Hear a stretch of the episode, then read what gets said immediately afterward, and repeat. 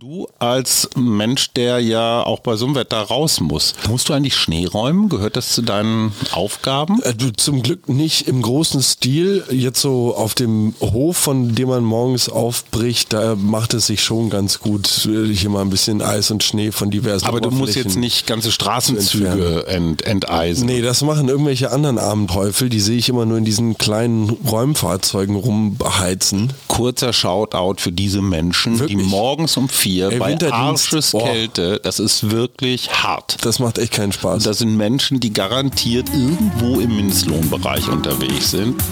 Herzlich willkommen zum Mutmach-Podcast von Funke mit Suse, Paul und Hajo Schumacher.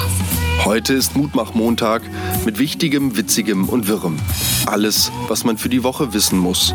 Plus Politikversteher Jörg Woos erklärt, worauf wir diese Woche achten müssen.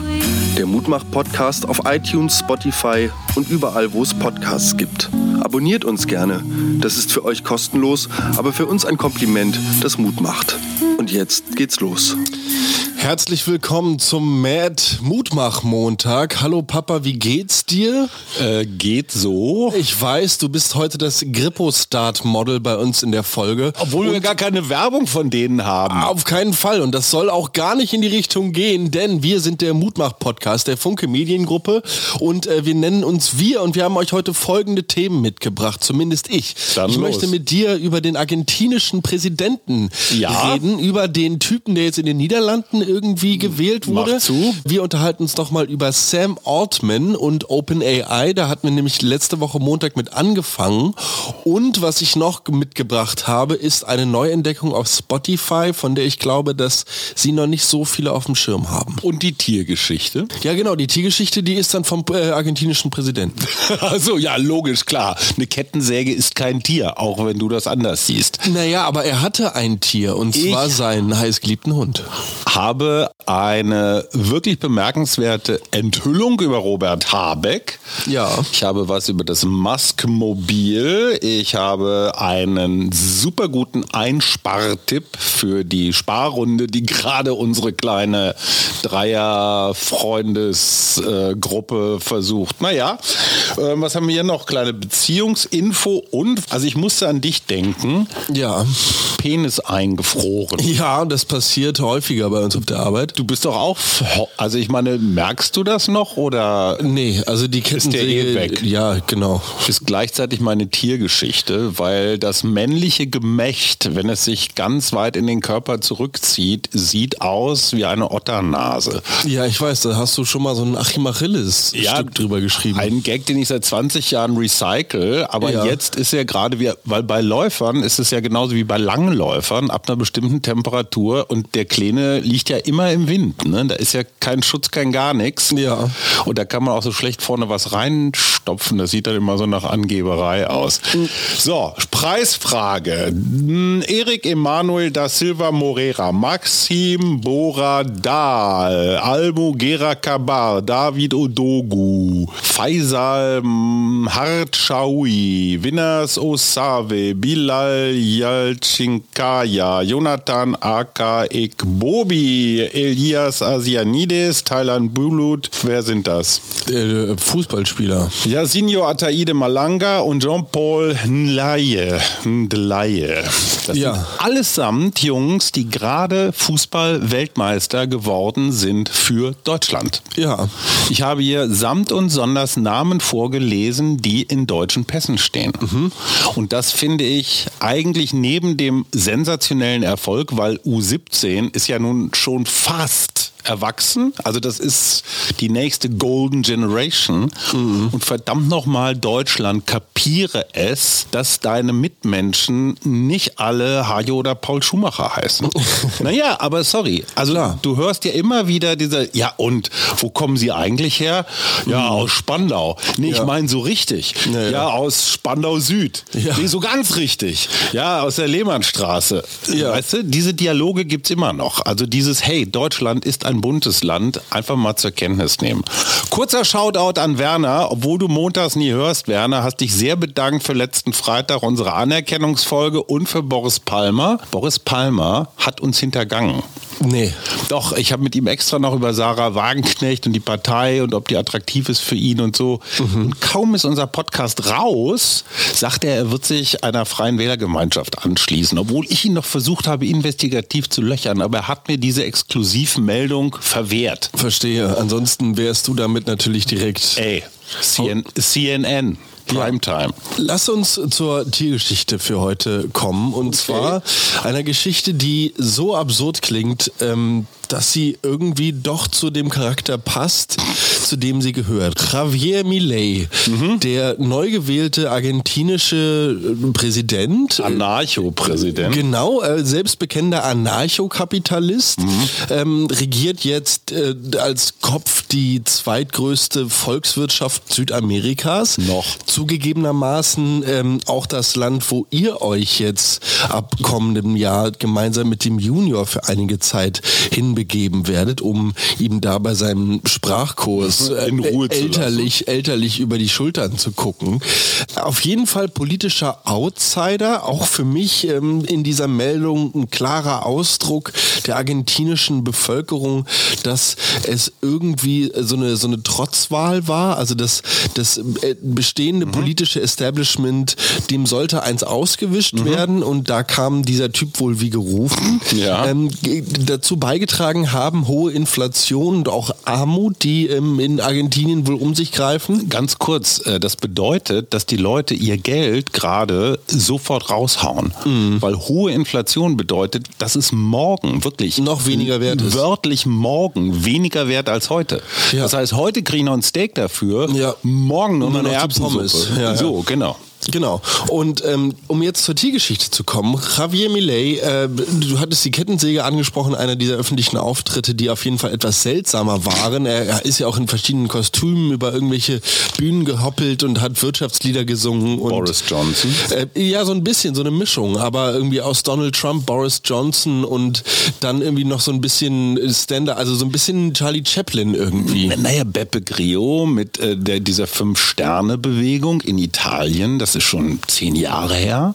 Mhm. Oder ähm, hier Zelensky. Mhm. Ja?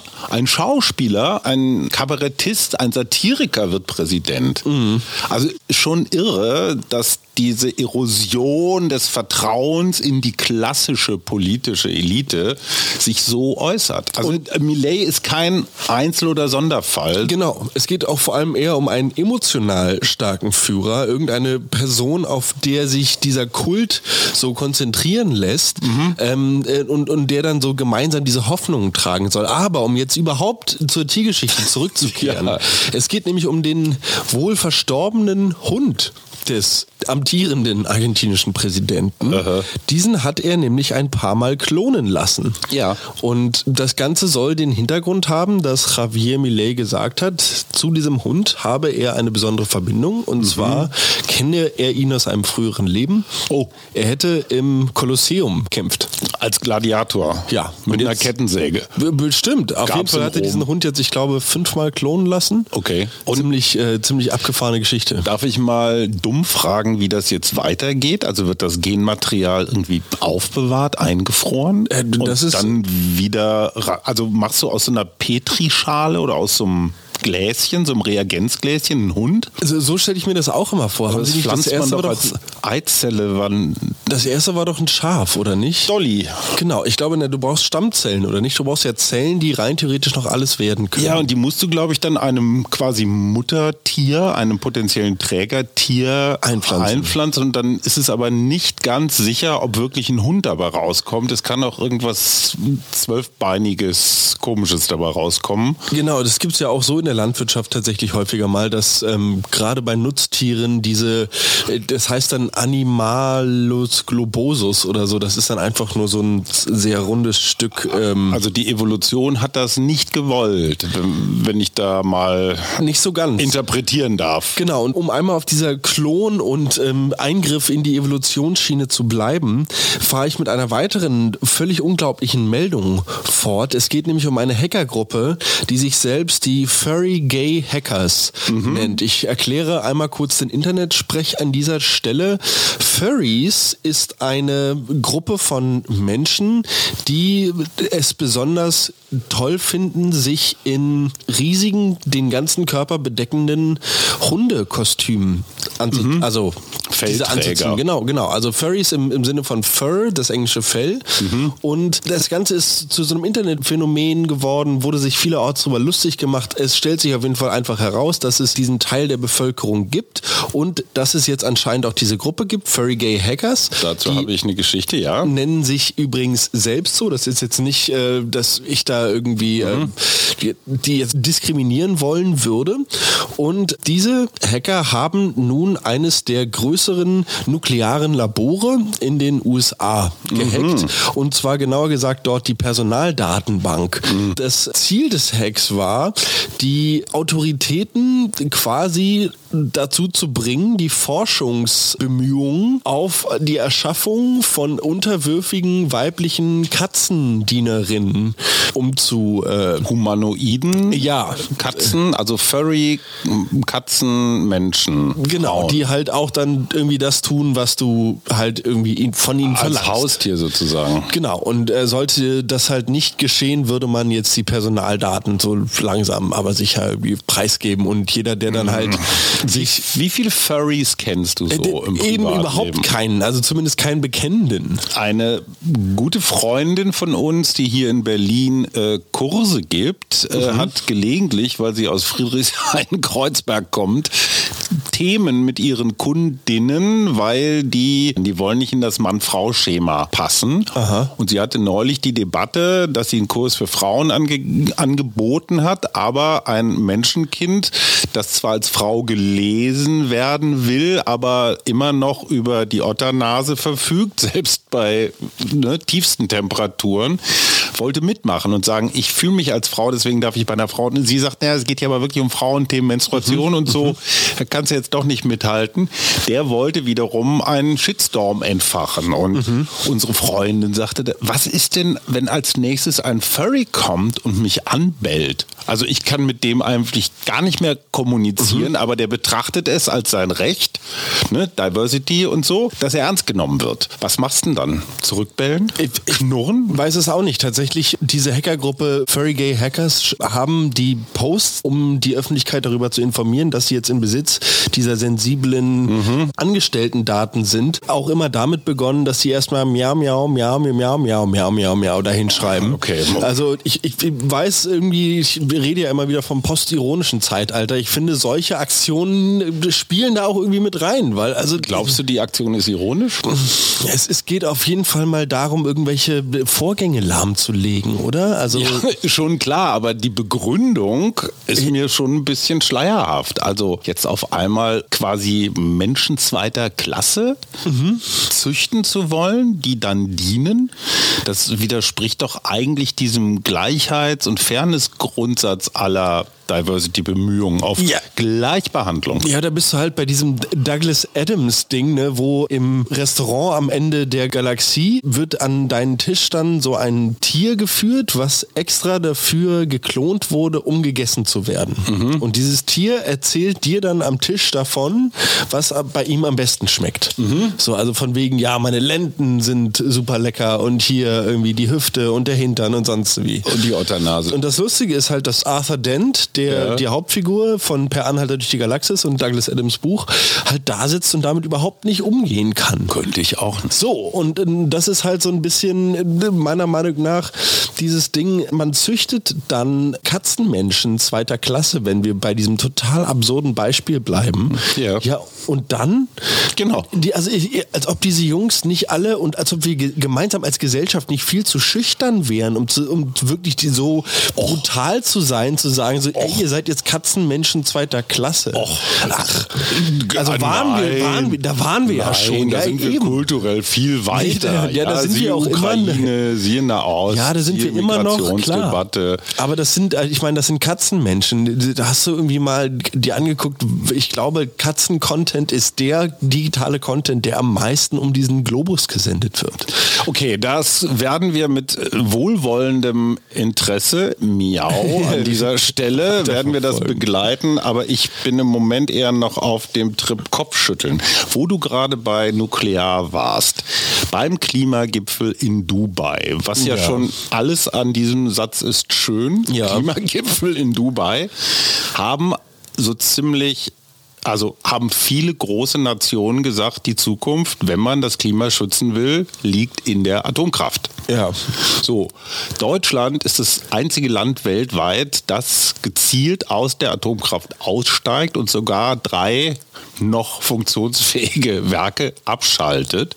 Gleichzeitig gibt Robert Habeck jetzt gerade wohl in diesen Sparrunden bekannt, dass wenn da so viel gespart wird, dass mit dem Kohleausstieg und den Regenerativen alles ein bisschen verzögert wird, die Kohlekraftwerke, also der Kohleausstieg verschoben werden muss, damit die Kohlekraftwerke länger laufen, was natürlich CO2 pur ist. Klar. Ich komme über diese drei stillgelegten Meiler trotz aller Nuklearskepsis, ich komme da nicht drüber weg. Ich glaube, das war eine der großen Fehlentscheidungen der Ampel hin oder her. Also das wäre ein kleineres Übel gewesen, um ein sehr viel größeres, nämlich Kohle-CO2 zu minimieren. Du verstehst es hoffentlich auch nicht. Ich verstehe es auch nicht. Auf der anderen Seite denke ich mir natürlich auch, da war ich mit Mama letztens bei dem Thema in unserer Folge Zeit. Es ging darum, dass Mama meinte, man sollte so sieben Generationen vorausdenken. Und wenn ich das jetzt mal, genau, habe ich, so habe ich auch reagiert. Erstens und zweitens, wenn ich das jetzt mal auf ein super Gutheißen der Nuklearkraft ummünze, Es geht jetzt einfach nur um diese drei Dinge Völlig weiterlaufen klar, lassen. völlig Die klar. anderen bauen ja alle neue Völlig klar. Äh, Ich, ich bin völlig bei dir. Das Problem ist, dass ich da jetzt einfach nur eine Verlagerung der Lobby innerhalb der nächsten Jahre sehe. Also, dass du diese, Ja. äh, diese Bewegung aus den 60er, 70ern hast, die jetzt wiederkommt und du wirst äh, Leute haben, die sagen Atomkraft, nein, danke und ihr wisst doch, was passiert und das ist doch alles super scheiße und müllig und sonst so wie. Brauchst und auf der anderen Seite... Gauck. Du brauchst nur das nächste Tschernobyl. Irgendwie sowas. Und auf der anderen Seite, ich gehe jetzt mal nicht davon aus, dass das passiert tatsächlich, weil ich glaube, dass wir uns seitdem auch sehr viel weiterentwickelt haben und ja auch die Gefahren des Tsunamis, so wie es dann in Japan ja auch immer noch mal der Fall war, zum Glück bei uns ja auch relativ gering ist, glaube ich trotzdem, dass diese Nuklearkraft oder wenn wir da jetzt einen Run auf diesen ausgebauten oder wiederbelebten Markt sehen, dass dann viele Konzerne sich da hinstellen werden, vor allem Energiekonzerne und sich da ein Greenwashing erlauben werden, so von wegen, Ja. jetzt ist es wieder nur Wasserdampf, so, aber das Uran kommt halt trotzdem von da und da. Niemand hat gesagt, dass diese Energiewende irgendwie hundertprozentig klimaneutral oder umweltschonend ablaufen würde. Wo wir gerade beim Klimaminister sind.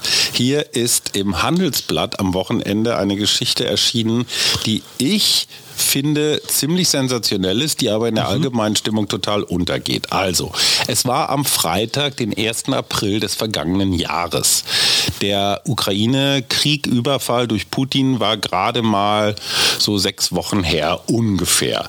Da haben sich zwei Russenmanager im Bundeswirtschaftsministerium gemeldet. Und die haben Folgendes gesagt. Achtung, Putin hat was vor. Der will nämlich über seine Firma Gazprom Germania, die ja wiederum an ganz viel Gasinfrastruktur beteiligt ist, so Speicher, Leitungen und so weiter, will der Deutschland so den super Energie-Blackout bescheren.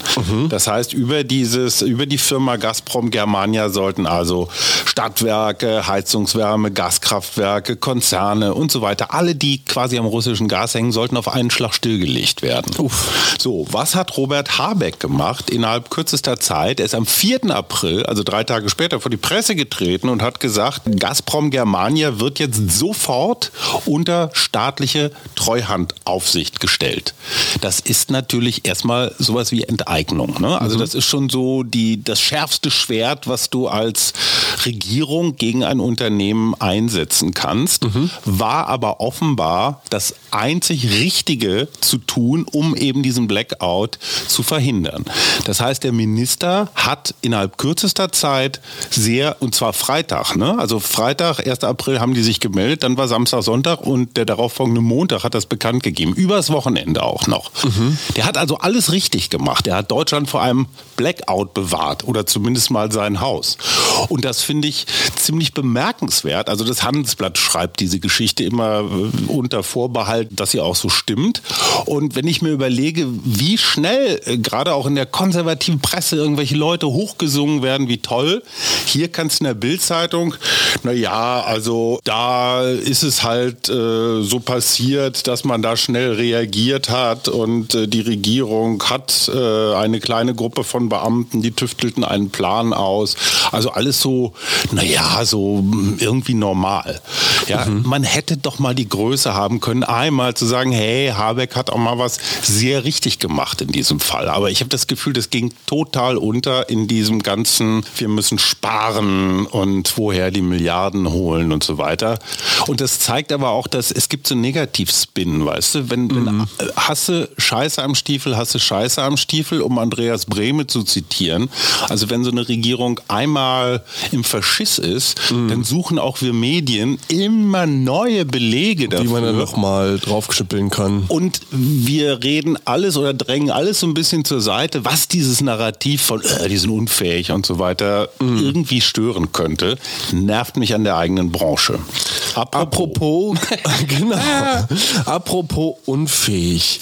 OpenAI und Sam Altman, ein Thema, was wir im letztwöchigen Montagspodcast schon einmal aufgegriffen haben, beziehungsweise ganz kurz angeschnitten. Es geht um die, naja, inzwischen weltweit bekannte äh, künstliche Intelligenzanwendung ChatGPT, ein textbasiertes, sagen wir mal, Antwortprogramm, mhm. was ja eigentlich nur eine Wahrscheinlichkeit von Wortabfolge berechnet. Also ja. es wurde mit so viel Daten gefüttert, dass es dir auf die Frage, wie geht es dir, antworten kann, äh, kann ich dir nicht sagen, weil ich eine künstliche Intelligenz bin und ich habe solche Empfindungen nicht, aber ich bin da, um dir zu helfen. Immerhin. So, Sam Altman war nun einer der Mitbegründer von der Firma hinter ChatGPT, OpenAI. Mhm. OpenAI gilt auch dank seiner Investoren und dank äh, einer gewissen Marktstellung als Vorreiter, was die Entwicklung mhm. von AI-Systemen angeht und hat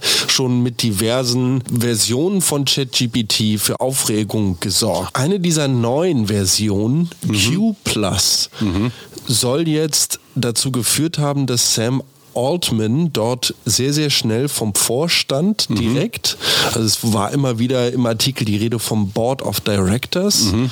aus diesem Unternehmen gekantet wurde, weil es darum ging, dass dieses neue System in der Lage war, mathematische Probleme anzugehen, die zuvor von humanoiden Mathematikern mhm. als für unlösbar eingestuft worden waren. Und du kriegst immer wieder einen Nobelpreis, wenn es dir trotzdem gelingt, die Fermatsche Gleichung oder solche Sachen zu lösen. Oder wenn es dir eben nicht gelingt, die zu lösen, wenn du nur einmal mehr sagst, so, nee, kann ich nicht. Aber guck mal, ich war ganz nah dran. Wird Zeit, dass es eine AI für Podcasts gibt, damit wir auch an dieser Stelle präziser sind. Genau. Das Abgefahrene, worum es sich bei Q Plus oder diesem, mhm. dieser neuen Version handelt, ist, dass es wirklich begründete Ängste gibt, mhm. dass dieses Computersystem eine Art der Mathematik erfindet, Nein. die wir nicht verstehen. Oh. Und dass du dann eine Art des Codes oder eine Art der Sprache hast, die wir nicht entschlüsseln können. Und die AIs sprechen aber diese Sprache. Zum Beispiel, das wäre jetzt so ein Szenario, mhm. was äh, dann klassisch dieses Hollywood-reife genau, Streifen, Streifendenken füttert im Sinne von von die Maschine, die sich selbst reproduziert. Aber das scheint wohl, also die Entdeckung hinter diesem AI-Modell und dann der Umgang damit, scheint tatsächlich der ausschlaggebende Punkt hinter der Entlassung von Sam Altman aus seiner eigens gegründeten Firma gewesen zu sein. Aber das ändert doch nichts daran, dass diese Maschinen trotzdem diese Mathematik entwickeln können. Also mit Feuern ist da nicht mehr viel zu wollen. Ja, ich frage mich jetzt einfach nur, wie es damit weitergeht. Also apropos, ja. wie es weitergeht, kann ich dir sagen. Und zwar mit einem neuen Auto. Wie? Das Musk-Mobil. Oh ja, stimmt. Tiergeschichte, Beast. Das ist dieses Teil, was gar nicht mehr aussieht wie ein Auto, sondern wie so ein rollender Container. Ja. Also so, so eine Milchkarte, so eine Milchpappe. Mit der Kreissäge Designs. Mhm. Tetrapack, genau. Ja. Ähm, und zwar, weißt du, warum das so eckig ist? Weil das die beste Aerodynamik. Nee, ganz im Gegenteil. Der Stahl ist spezial gehärtet und du kannst ihn nie biegen. Aha. Einen klassischen Kotflügel, der, der, der wird ja irgendwie so aus Blech äh, in so einer Biegerei zurechtgebogen als Kotflügel in so, einer, in so, einer, Form quasi. Und das ist einfach billiger oder was? Naja, das kannst du mit diesem Stahl nicht machen. Aber warum Dieser nicht? Stahl, das soll gar nicht. Aha. Das Auto soll so aussehen. Das Aha. Auto soll keine Rundungen haben. Der klassische Automobilbau ist so designmäßig ein bisschen am Ende. Die Karren sehen entweder alle aus wie so komische SUVs oder alle wie aus dem Windkanal. Ja. Dieses Auto widerspricht ja allem. Okay. 800 PS, drei Motoren, alles absurd. Und Gerd Matzig in der Süddeutschen hat ein ganz schlaues Stück dazu geschrieben. Das ist so der, der Musk-Moment im Automobilbau, gar nicht so sehr Tesla, sondern dieses Ding, weil es jetzt das Auto nochmal auf eine neue Bedeutungsebene hebt, nämlich wenn die Welt untergeht. Atomkraft, OpenAI und alles, was wir bislang hatten, mhm. dann ist dieses Auto quasi deine persönliche Schutzzone, ja, dein your private Panzer, Aha. um dich in einer feindlichen Zukunft zu bewegen. Es passt total zu Elon Musk, finde ich. Also so eine dystopische Vorstellung von Zukunft, so jeder gegen jeden, Hauptsache auf dem Mars. Ja, Hauptsache auf dem Mars, wer hat den längeren, wer hat den stärkeren. Und was mich interessiert, lieber Sohn, glaubst du, dass dieses Auto, dieses Beast von Tesla, im Moment soll es, glaube ich, so 52.000 Dollar kosten, was ja gar nicht mal so teuer ist. Mhm. Ähm, glaubst du, dass es stilprägend sein wird für nächste Autogenerationen? Also werden Audi, BMW, Mercedes, Porsche, VW auch so Karren bauen, so kantige Karren?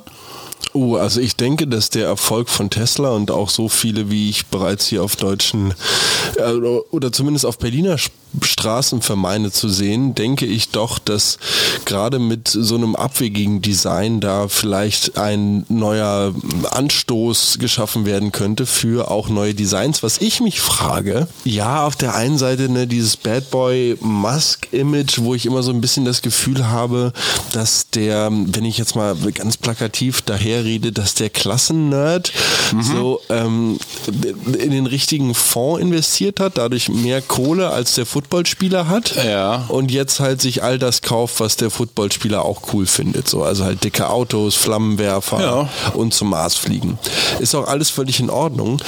Was ich mir gewünscht hätte, wäre ein Tesla-Truck, mhm. der so smart konzipiert ist, der so windschnittig ist, der mit so toller Energieleistung und einer, weiß ich nicht, ähm, einem Antriebssystem aufwartet, was halt 800 PS auf die Straße bringt, aber vielleicht ein Bruchteil der Energieleistung benötigt oder der Batterieleistung mhm. benötigt, aufgrund der Aerodynamik. Mhm. Also ich frage mich immer, und da haben wir auch ja. schon mal drüber geredet, warum dieses Image des grünsten Heldens der Erde so unsexy ist. Also warum hat sich noch keiner der wirklich mächtigen, ähm, sagen wir mal, Einzelhandelsunternehmenschefs dieses Planeten mhm. hingestellt und gesagt, pass auf, ich werde jetzt der grüne Superman. Ich benutze jetzt so und so viel Kohle, um damit das und das zu machen. Ja, aber da hast du ja schon Bill Gates und Prince Charles und, und, und solche Klar, Vögel. Aber Bill Gates ist inzwischen, also der, ist auch schon viel zu viel Gegenstand von irgendwelchen Verschwörungstheorien. Ja, so. aber Elon Musk will gar nicht sein wie die anderen, sondern er will genau das Gegenteil sein. Ja, aber er damit kein er, Ökofuzzi. Ja, aber damit schlägt er ja voll in diese Individualistenkerbe. Ach, das ist ja total ungewöhnlich. Nee, das habe ich ja nie gesagt, dass es un ungewöhnlich ist. Ich wollte einfach nur sagen, dass ich es langweilig finde. Also das ist so dieses Narrativ, ey Mann, ich weiß nicht, das kenne ich seitdem ich hier seit, seit ich 16 bin in den Club gehe. Ich habe die Befürchtung, dass sich diese Form durchaus hier oder da im klassischen Automobilbau wiederfinden wird. Ja, ich denke auch. Wenn du ein äh, junger Mensch wärst, äh, welchen, welchen Hashtag würdest so. du dir geben? Ich mir? Ja, Hashtag Kettensäge. Boah. Hashtag alberne Kopfbedeckung. Äh, Hashtag noch ein paar Bretter im Köcher. Ja, Hashtag noch ein paar Bretter im Köcher, sehr hübsch. Ja. Weil, Entschuldigung, kommt ein bisschen verspätet, ähm, der Bundestrainer der U17, ja. Christian Wück, hat auf die Frage, was denn sein Erfolgsgeheimnis gewesen sei, diese Mannschaft zum Weltmeistertitel zu coachen, gesagt, wir haben den Jungs im Training, in der Vorbereitung Hashtags gegeben, weil das kapieren die. Aha. Also pass auf, du Paul, ne, Mittelfeldspieler, du bist Hashtag flotte Wade. Ja, Hashtag Doppelpass. Äh, oder so, das war natürlich subtiler. Ja. Aber Wück sagt, dadurch wäre das einfach viel besser bei den Jungs angekommen, mhm. weil sie über einen Begriff verfügten, der sie selbst irgendwie beschrieben hat, mhm. mit dem sie sich identifizieren konnten, der ein Wort war, der das gesamte strategische Gefüge passte. Mhm. Der sagte, das sei eine angemessene Sprache, um mit jungen Menschen sportliche Supererfolge zu erzielen. Großartig. Olaf Scholz, Hashtag Copacabana. Blind, ja. Lass uns bei Sprachen bleiben und zwar zu der Musik als Sprache kommen und zu meinem Geheimtipp auf Spotify. Stopp, wir machen Cliffhanger. Ja. Jetzt kommt erstmal Musik in unseren politischen Ohren, nämlich ja. Jörg Quos. Jörg. Ja, Jörg, Leiter des Berliner Büros der Funke Mediengruppe und damit zuständig für den politischen Teil von WRZ, Hamburger Abendblatt, Berliner Morgenpost, Braunschweiger Zeitung, Mannheimer Morgen, den Thüringer Zeitung und viel mehr. Dieser Jörg weiß, wie steht's denn gerade um die Ampel? Machen die noch weiter? Letztes Mal hast du von Endzeitstimmung geredet. Ich würde mal sagen, die Ampel kann heilfroh sein, dass sie die Horrorwoche überlebt hat.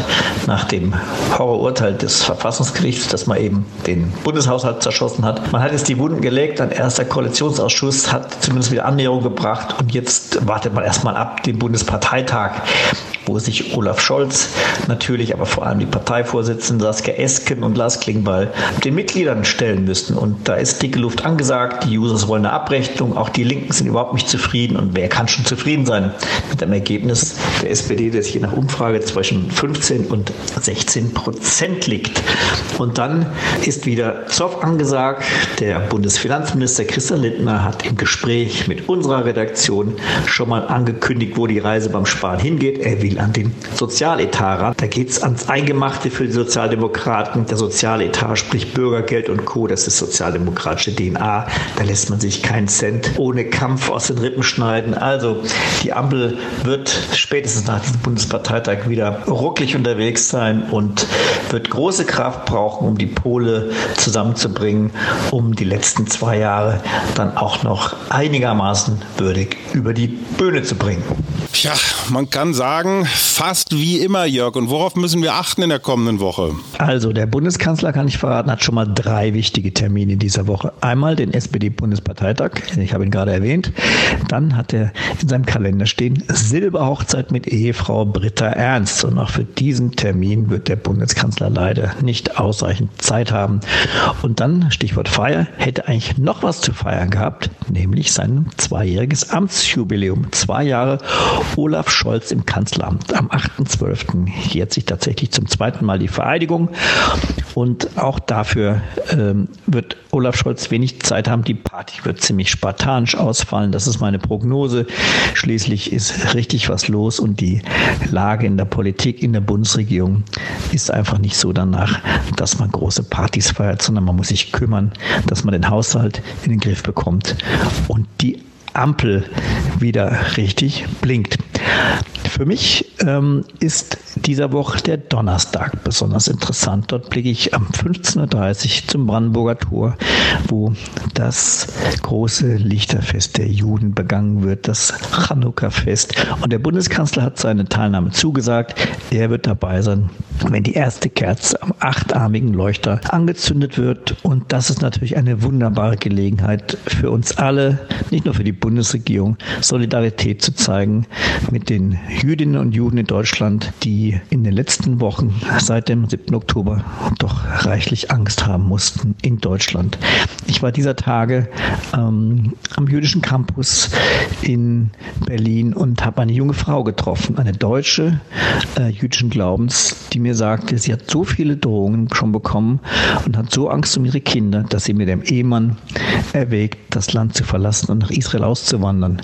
Und das hat mich wirklich geschockt, dass wir im Jahr 2023 hier in Deutschland.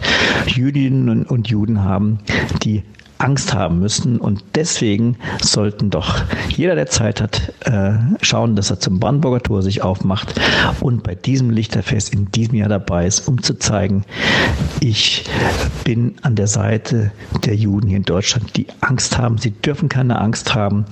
Und ich bin solidarisch und passe ganz persönlich mit darauf auf, dass ihnen nichts geschieht. Deswegen ist mir dieser Donnerstag ganz besonders wichtig. Ganz herzlichen Dank, lieber Jörg, und kurzen Shoutout für deinen Leitartikel vergangene Woche. Wir sind alle ganz schön durch und brauchen ein bisschen Pause.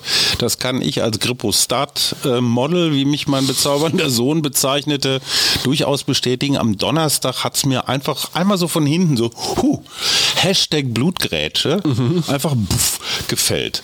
So, jetzt Spotify. Ja, Hashtag Weihnachtsfeier, Hashtag gemeinsam kochen, Hashtag Essen für die Verwandten. Mhm. Es geht um die Neuentdeckung eines Künstlers auf Spotify. Weniger eines Künstlers, eher einer Nudelmarke beziehungsweise eines Nudelherstellers. Baria. Und zwar, genau, ist Baria auf Spotify. Äh, vertreten äh, mit etwa, ich äh, äh rufe sie hier einmal kurz auf und zeige dir das auch, da, äh, mit, damit du mir nicht sagen kannst, ich hätte hier irgendwie Scheiße erzählt. Zeigen ist immer super so. im Podcast. Ja, ich finde auch. Ähm, ich, ich kann ja noch so einen Screenshot äh, mit ja, der Baria. Haben sogar so einen blauen Verification-Haken. 350.000 ne? Follower. So. Und die und haben die Playlist, genau, die Playlist heißen Mixtape Spaghetti, die ja. Boom Bap Fusilli und die Moody Day Linguine. Aha. Und das Spannende jetzt bei diesem Playlist ist es, ähm, dass die immer genau so lang sind, beziehungsweise die einzelnen Stücke auch, dass du die, äh, ja, die Nudeln damit perfekt kochen kannst. Also, Wie, also Beispiel, wenn du die Nudeln reinschmeißt ja. beim Beginn der Playlist? Ja, genau. Also die, die Mix, das Mixtape Spaghetti zum Beispiel ist genau neun Minuten lang. ähm, die Boom Bap Fusilli ja. äh, dauern elf. tatsächlich, ja, ich äh, lädt gerade hier, elf Minuten, ja, Ach, ist vollkommen geraten. recht.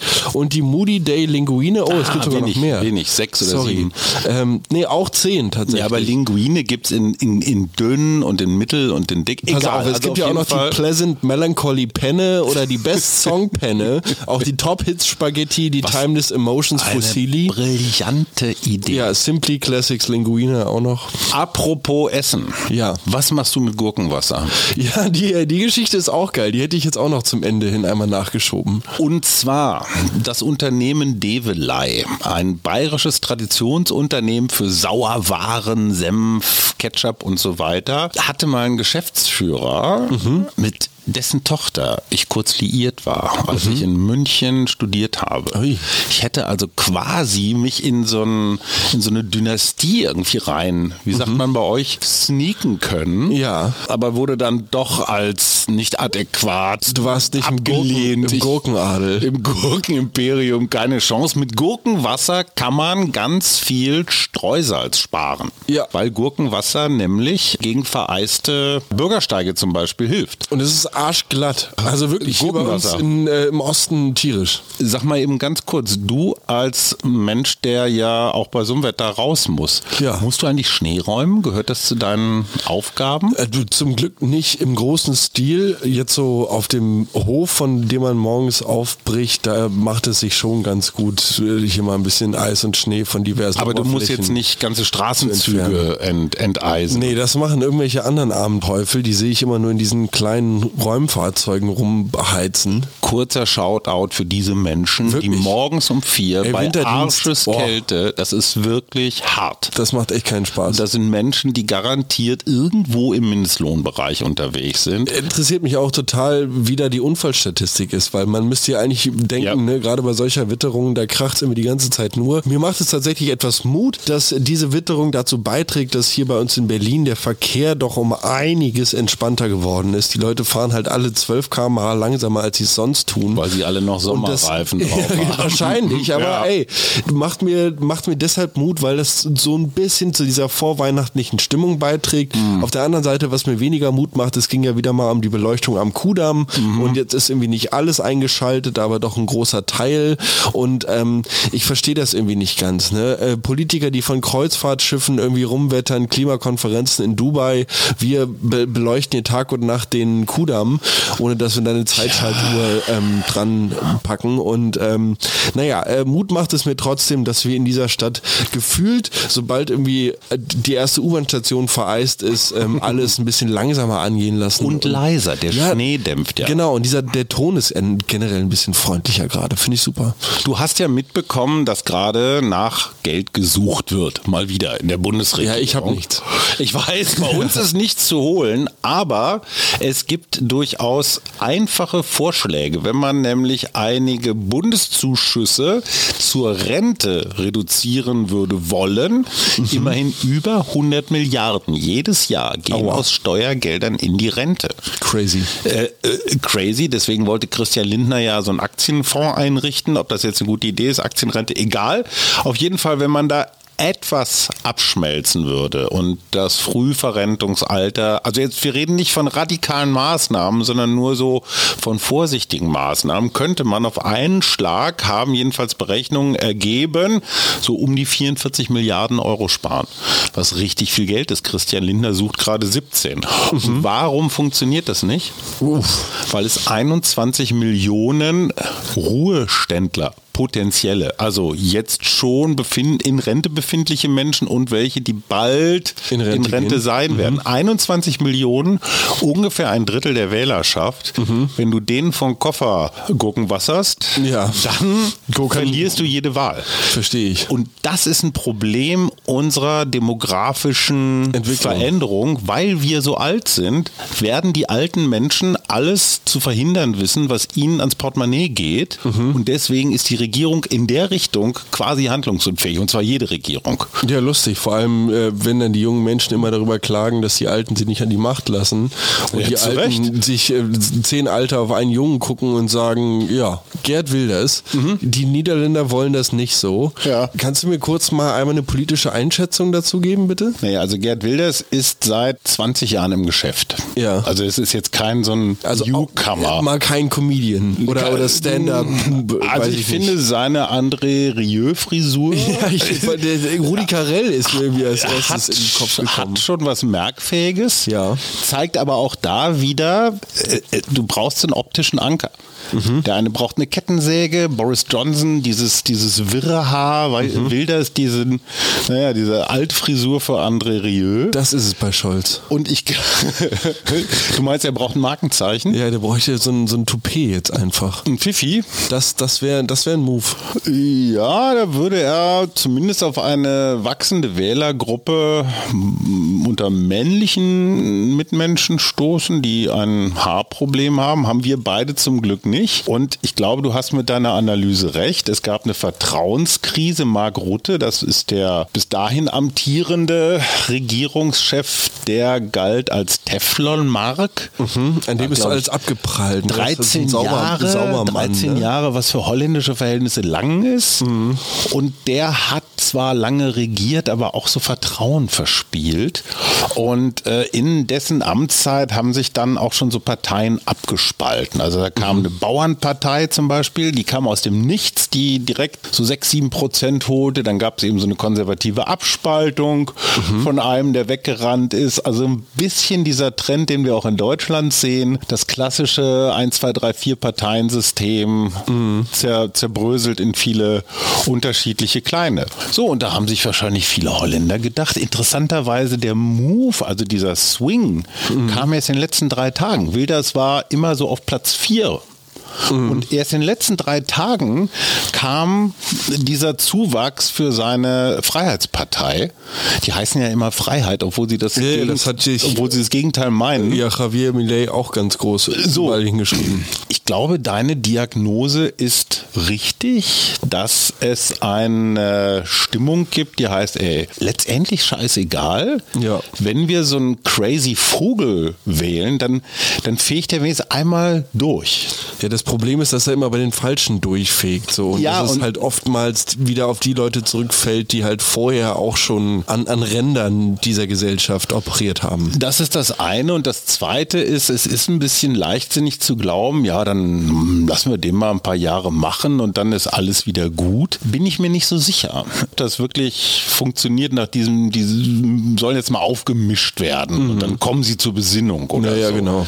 Aber diese Vertrauenskrise ist natürlich ein Phänomen, Phänomen, was du überall hast. Mhm. Was du aber auch in Zeiten der Hyperkomplexität und der Multikrisen kannst du auch nur Vertrauen verspielen. In dem Moment, wo du handelst, bringst du eine Hälfte der Bürger gegen dich auf. Mhm. Die Rentner zum Beispiel. Ja. Oder die Klimaschützer. Mhm. Oder die Atomkraftgegner. Also Klar. egal, was du machst, überall schaffst du neues Misstrauen oder mhm. Ablehnung. Wladimir Putin, jemand, der über 120-prozentige Zustimmung in seinem Lande verfügt, wenn man seinen eigenen Zahlen glauben darf, hat eine extrem hinterlistige Foltermethode ähm, für Häftlinge ersonnen. Jeden Morgen dieselbe Playlist und zwar nicht die von Baria, sondern mit Songs von Bon Jovi. Ui. Jeden Morgen. Das wird hier ganz groß gemeldet von unserem Lieblingsblatt und ich bin mir nicht ganz sicher, ob das eine angemessene Berichterstattung ist. Hm. Das ist ja jetzt erstmal ganz lustig, ja. Auf der anderen Seite. Vor allem, wie viel hat Bon Jovi gezahlt, damit sein Name so, da irgendwie mit drin gelandet? Also. Erstens wird diese Meldung nicht ganz belastbar sein, hm. vermute ich mal. Zweitens ist das eine Banalisierung in einem Krieg, die ich problematisch finde. Mhm. Du weißt oder wir wissen, dass Musikfans nicht nur eure Anhänger von Udo Butter und das Team, sondern ne, zuletzt bei Rammstein, die lassen sich mobilisieren wie Hooligans. Mhm. Also richtig Hardcore-Musikfans, die sind schon sehr. Das ist, ja, das ist wie Team, Team Bon Jovi. Jetzt werden also arglose Rockfans irgendwie in so einen Konflikt gezwungen. Finde ich das toll von Putin, weil er unseren Star spielt? Oder finde ich das doof von Putin, weil er ihn missbraucht? Aber das hat für mich so eine Banalitätsebene. Mhm. Oder ja, klar, muss man bringen, so eine Meldung als Journalist, aber auch da hadere ich wieder. Vor allem ist es ja auch nicht so, dass das Neuigkeiten wären. Also das mit Schlafentzug und auch so Audio, ähm, Folter und so gearbeitet wird, das ist ja alles hinlänglich bekannt. Also das ist tatsächlich ja. irgendwie, als ob man versuchen würde, so eine Art Winterpause zu überbrücken. Ach so, Bild hatte übrigens einen, äh, einen Seipel-Fall. Hast du das mitbekommen? Echt? Ein äh, langjähriger Reporter für Bild Dresden. Ich glaube, der war seit 30 Jahren dabei, hat auch ein paar sehr absurde Geschichten, die sich auch nicht so ganz so Hitlers geheimer Cognac-Keller und mhm. solche Sachen und Putin war, hat den Stasi-Ausweis und solche, ja. also mh, mm, fantasievolle Geschichten. Der hat offenbar äh, bei einem bekennenden Putin-Freund und Versteher bei einem Buchprojekt mitgeholfen, dafür auch Geld bekommen. Aha. Bild hat aber eine Woche vorher erst den freien Fernsehjournalisten Hubert Seipel durchaus zurecht gegrillt, weil der 600.000 Tacken für zwei Putin-Bücher bekommen. Ah. Jetzt haben sie selber einen, der sich von Putin hat mittelbar, wie auch immer, äh, entlohnen lassen und der ist jetzt äh, freigestellt. Wahrscheinlich muss er jetzt Songs von Bon Jovi hören. Es ist spannend, wie dann so die Vertrauensvorschüsse ähm, medial verteilt werden. Ne? Also das heißt dann, das ist völlig klar irgendwie, dass die Medien hier so doppelmoralisch irgendwie berichten und alles und gleichzeitig ähm, muss dann aber natürlich Bon Jovi herhalten, um solche Playlists irgendwie Hätte die Schlagzeile geheißen, Putin lässt Häftlinge mit den schönsten Songs von Udo Butter quälen. Nee, geil. Hättet ihr das als Werbung, als Marketingmaßnahme Also wir hätten Gefeiert? wir hätten uns natürlich davon distanziert, dass unsere Musik in irgendeiner Art und Weise oder unsere Kunst in irgendeiner Art und Weise zur äh, Folter von Menschen eingesetzt würde. Aber ich denke, über die Publicity ähm, würde sich kein Künstler beschweren. Hashtag any promotion is good promotion. Was Ja. steht denn für die kommende Woche an? Auch du, ich denke mal, bei uns äh, werden wir zusehen, dass wir die diversen Rentner, die nach wie vor hart gesotten in den Ja. Berliner Parks unterwegs sind, ähm, diese kurzen Sonnenstunden am Tag wenigstens so schön gestalten können, ähm, dass die Wege da halbwegs frei begehbar sind und dass sie halt nicht irgendein brüchiger Buchenast mit etwas Schnee drauf äh, auf den Kopf fällt. Ein brüchiger Buchenast. Ja. Das klingt ja schon fast wieder. Ich werde an meiner Talkserie weiterarbeiten. Ich habe mir nämlich die fünf großen Talkshows für die Funke Mediengruppe vorgenommen und wie die wohl ins nächste Jahr gehen.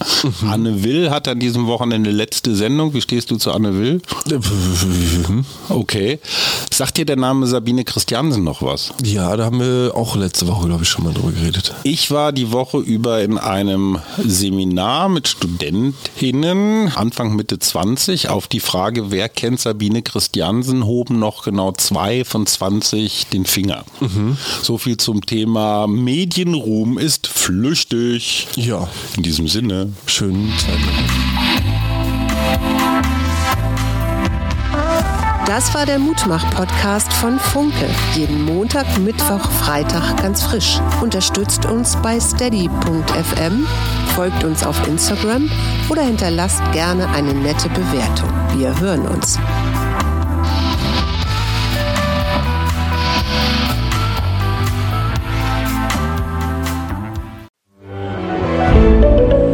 Ein Podcast von Funke.